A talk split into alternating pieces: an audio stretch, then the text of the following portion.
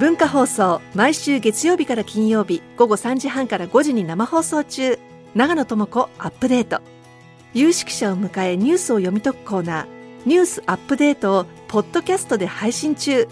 お聞きのポッドキャストアプリから長野智子アップデートで検索してください。ポッドキャストでも配信しています。ゴールデンラジオのメインコーナー大竹メインディッシュ。今日のお客様は元京都大学原子炉実験所助教で原子力廃絶の研究を続けています小出博明さんです。今日はお電話でのご出演ですね。小出さんこんにちは。はい。こんにちは。よろしくお願いいたします。ありがとうございます。よろしくお願いします。忙しい中ありがとうございます。今日、はい、あの大竹誠さんがお話を伺う予定だったんですが、ちょっと今日ご体調崩されてお休みですので、はい、え私ね心配ですが、はい。ねでもあのそんなにあのあの深刻なあの風邪ではないので念のためということでお休みなんですが、あの私、小島と武田砂鉄さんでお話を伺います。よろしくお願いします。はい、小島さん、武田さん、よろしくお願いします。よろしくお願いいたします。はい、いや、あの、もうね、小出さんのことは皆さんよくご存知ですけれども、まあ、ちょっと今日はですね、ぜひ。この8月24日から、まあ、東京電力が福島第一原発敷地内にちょ、まあ、貯留されているいわゆるアルプス処理汚染水、まあ、処理水と呼んでるものですね。の、はい、えー、海洋放出を始めたわけですが、はい、これについて、まあ、小出さんは一貫してですね、まあ、あのこれおかしいと情報の出し方もおかしいとおっしゃってますね。はいそうですでまずその海に放出する以外にこれどうにもやっぱりあの方法がなかったのかというちょっといろはの意の部分からあのお尋ねしたいんですが。はいあの方法はたくさんありました。うん、えー、例えば今福島第一原子力発電所の敷地に約1000基のタンクを作って、それに130万トン分の放射能汚染水を貯めています。でこれからも増えていくので、どうしようもないから海へ捨てると、国と東京電力が言っているのですけれども、ねえー、タンクを建てる場所はまだまだ山ほど余っているのです。あの福島第一原子力発電所の敷地の中にも7号機、8号機を作るために確保してある敷地がいっぱい余っていますし、えー、第二原子力発電所というのがすぐ近くにあって、そこの敷地も手つかずに余っていますし、もっと言ってしまうなら、第一原子力発電所の周辺には、今、中間貯蔵施設といって国が抑えている広大な土地がある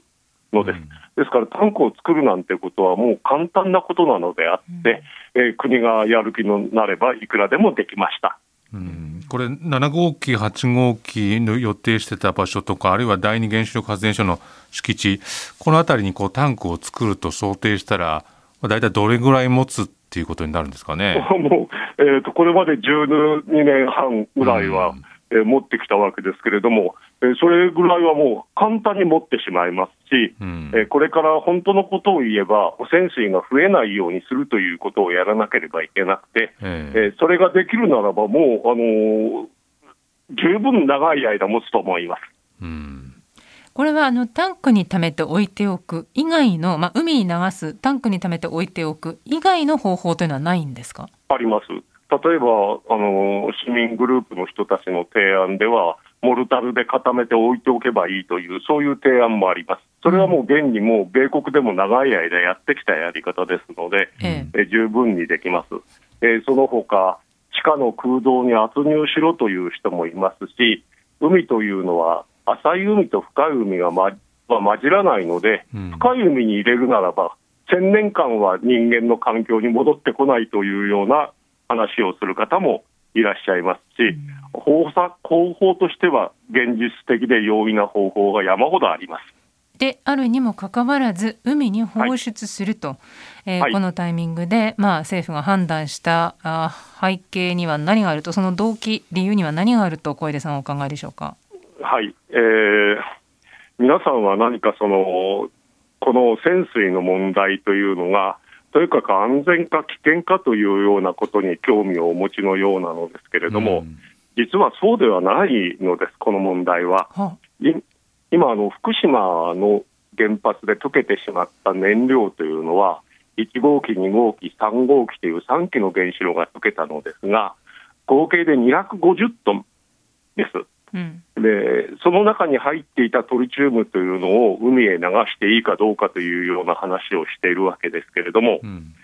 もし福島の事故がなければ、えー、福島の原発で使用済みになった燃料は、今、青森県六ヶ所村に作ろうとしている再処理工場というところに送られる予定でした。はい、では、そこでじゃあ何をするかというと、再処理工場というのは長崎原爆の材料のプルトニウムという物質を取り出すための工場なのですけれども、うん、えー、その段階であの、まあ、放射能が膨大に、まあ、開封されて、えー、工場の中に出てくるわけです、はい、えー、それでそれをななるべくその環境に出さないようにしようという話はもちろんあるわけですけれども、えー、今問題になっているトリチウムという放射性物質は、福島の原発でも捕まえることができませんし、うん、6か所再処理工場でも捕まえることができないのです。うんはい、えー、そのため、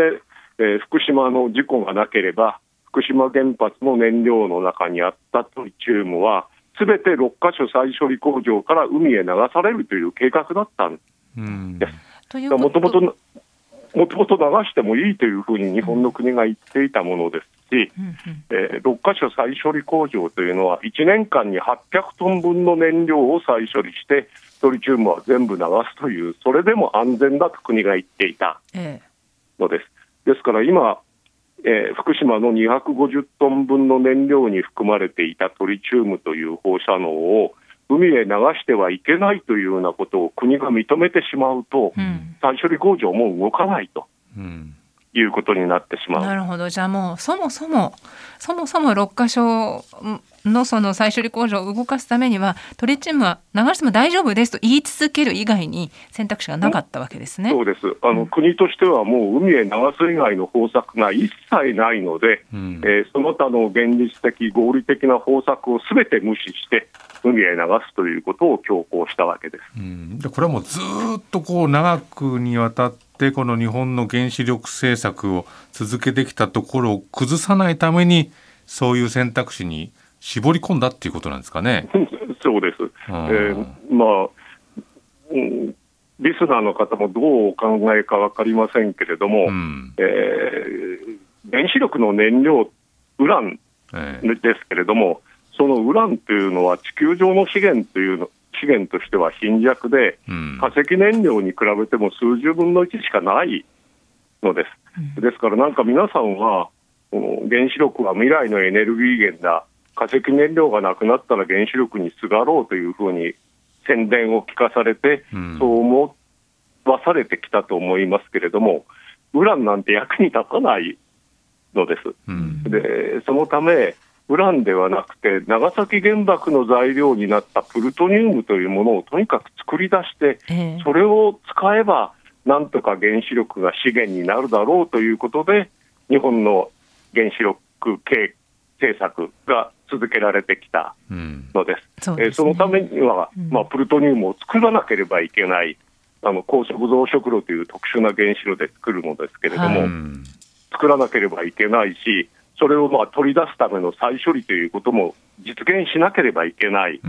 のです。ですから、それができでできなければ、もう原子力なんて意味がないということになってしまうわけですから、国としてはもうとにかくできる、できると言い続ける以外に道がないのですただもう、あのうまくいってないことは、もうね、もう長年にわたってニュースでも明らかになっていますけれども。そうです、でもそのことをマスコミがほとんど報道してくれないのです。うん、あのモンジュという原子炉は高速増殖炉の原型炉と私たち呼んでいますが、うん、まあ、小さな実験炉の一つなんですが、うん、1兆円ものお金をそれにかけましたけれども、うん、結局何もできないまま混雑してしまうということになりました。でプルトニウムを取り出す再処理工場というのも、えー、ウランを使っている現在の原子力発電所の燃料の再処理工場である6か所というところの再処理工場すらが、本当だったら1997年から運転開始しているはずなんですけれども、い、えー、ま、だにできない、そうですね、もう25年以上経ってるわけですけれども、うん、計画が全く実現できないというほどに難しいものであって、うん、えー、原子力がでエネルギー源になるなると言ってきた国の政策がすべてうまくいっていないというのが、もうすでに示されてしまっているのですけれども、うん、残念ながらマスコミはそれをちゃんと伝えてくれないということです。まあ、今小出さんがあのおっしゃったようにそのすでに、えー、これはうまくいかないなってことが分かっていたにもかかわらずもう続けるほかなくなっていたそのまあ原子力エネルギーの推進の中で起きたこの福島の事故だったわけですよね。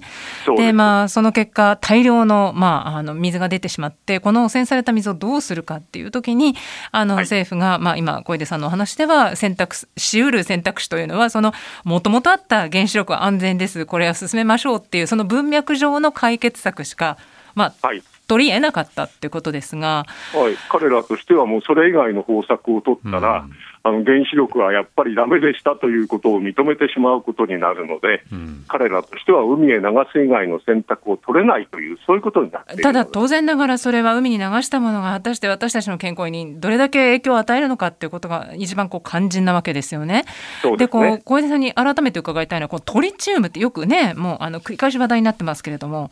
これはどういうもので、これを海に流すっていうことは、小出さんが一番心配していらっしゃることはどういうことなんでしょうか、えー、トリチウムというのはですね、別名を三重水素という名前で呼ぶのですけれども、うん、え水素なのです。で、水素というのは、この私たちの地球という惑星の中で、まあ、水の惑星と呼ばれているわけですけれども、水の成分なんですね、水素というのは。えー、で普通の水素というのは放射能を持っていないのですけれども、三重水素と呼ばれているトリチウムは放射能なのです。うん、えー、それを環境へ出してしまうということは、水そのものを放射能で汚してしまうということになるわけです。でこの地球という星はもうとにかく水が一番大切な物質なわけですけれども、はい、その水をどうしようもなく放射能で汚してしまうということになりますので、え私は究極の環境汚染だと思っていて、えトリチウムを海へ流すことに私は反対してきました。うん、あのこの間政府が、まあ、とにかくこの IAEA が、まあ、海洋放出に、まあ、お墨付きを与えたというような、まあ、ある種こう印象を強めるような報道を続けてましたけれども、ね、このあたりというのはどういうふうにお考えになって見てましたかはいあの日本というこの国の人々というのは、うん、権威に相当弱いと私は思うのですけれども、うん、え IAEA という国際原子力機関というような組織があって、そこが安全だというならいいんじゃないかというふうに思う方が多分ほとんどなんだと思います。うん、ただし IAEA というのは、その名前通り国際原子力機関と呼ばれる組織で、えー、原子力を進めようとしている国際的な中心組織なんです。でその組織が、えー、原子力をやるときには、放射能は薄めて流せばいいんだという、そういう原則を作ってきた張本人なんです。うん、でその張本人に対して日本政府が、海へ流していいか、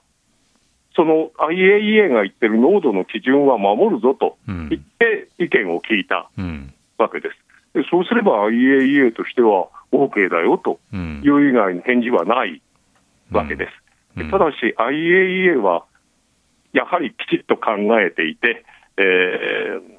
ー、海へ流すことが彼らの濃度を薄めるという基準には合致しているけれども、うん、この方法を推奨するものでも承認するものでもないと、ちゃんと報告書に書いているんです。ですから、ちゃんと他の方法があるじゃないかということをむしろ IAEA が言っているわけですけれども、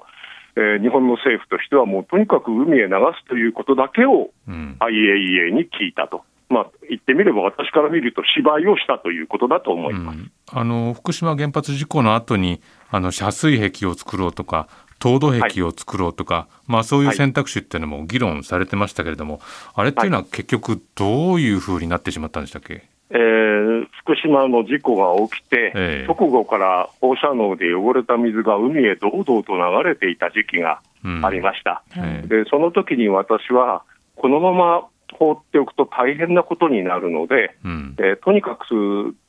原子炉建屋という、まあ、放射能汚染の中心の部分があるんですけれども、そこに地下水が流れ込んでくるようなことを止めなければいけないと言って、2011年の5月に、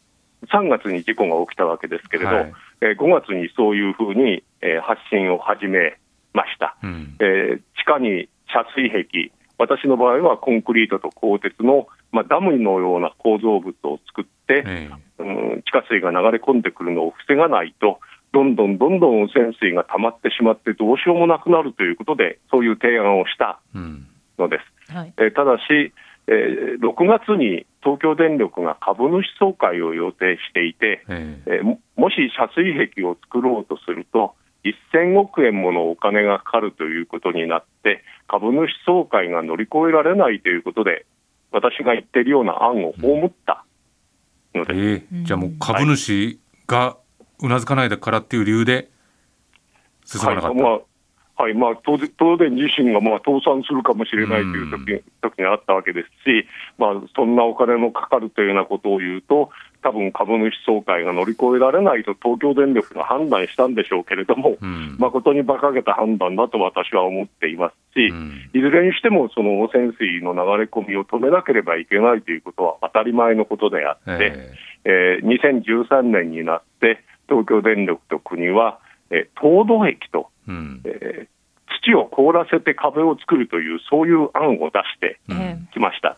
えー、私はそんなものできる道理がないと言っていたわけですけれども、えー、えー、もしその凍土壁というものがちゃんとできているのであれば、もう汚染水問題解決しているはずなんです。うん、確かに、はいはい、汚染水増えないわけですから、で、ね、えー、でも結局、凍土壁できなかったわけで、うん、今でも汚染水が増えてきて、もうどうしようもないから海へ流すと。国と東京電力が言い出したと。いう、うん、そういうことです、まあ、あのそしてどんどんね、えーとまあ、水が流れ込んでる限りは今後も増え続けていくということですが今現在この福島原発のトリチウムっていうのはどれぐらいある、まあ、量的にどれぐらいあって、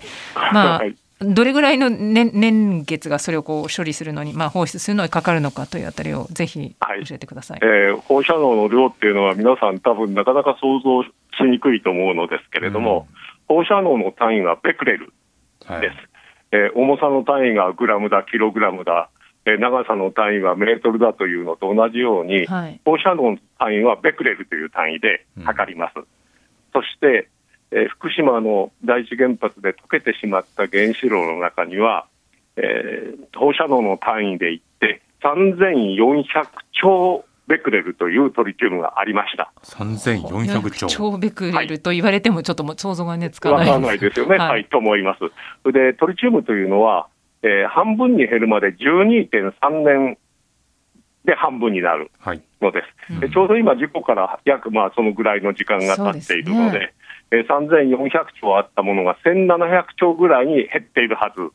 なんです。うん、でそのうちの半分弱、えー、多分今現在700兆ベクレルぐらいがタンクの中にあると東京電力が言って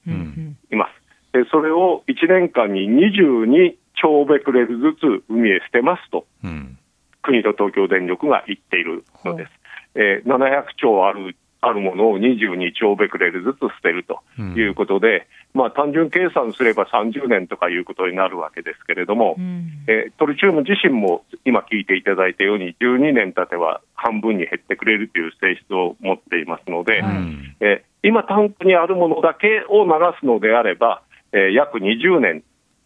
かかる。で終わります。ただし、今はまだタンクにないものが、まあ、半分